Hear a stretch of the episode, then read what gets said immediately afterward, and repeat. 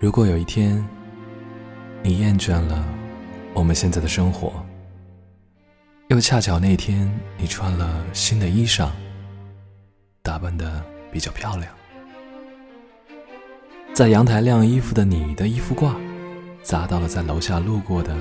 让你看一眼就心动的王子，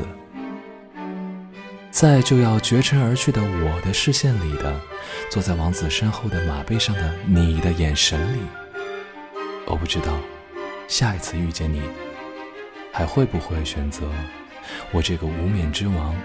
废掉的第一场爱情。